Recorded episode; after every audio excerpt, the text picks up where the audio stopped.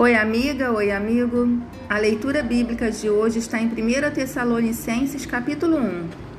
Vem comigo? Tradução João Ferreira de Almeida. Paulo, Silvano e Timóteo, a igreja dos Tessalonicenses em Deus Pai e no Senhor Jesus Cristo, graça e paz a vós outros.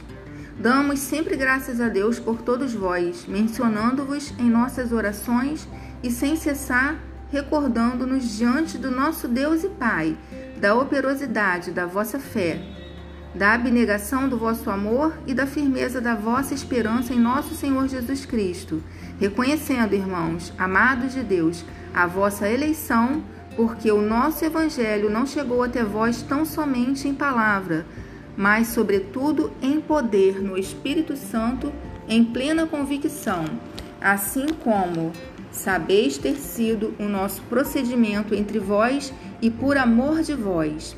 Com efeito, vos tornastes imitadores nossos e do Senhor, tendo recebido a palavra posto em meio de muita tribulação, com alegria do Espírito Santo, de sorte que vos tornastes o modelo para todos os crentes da Macedônia e na Acaia.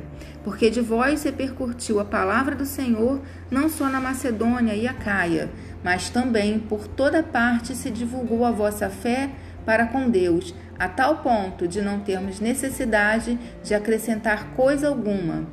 Pois eles mesmos, no tocante a nós, proclamam que repercussão teve o nosso ingresso no vosso meio, e como, deixando os ídolos, vos convertestes a Deus, para servirdes o Deus vivo e verdadeiro, e para aguardardes dos céus o seu Filho, a quem ele ressuscitou dentre os mortos, Jesus, que nos livra da ira vindoura.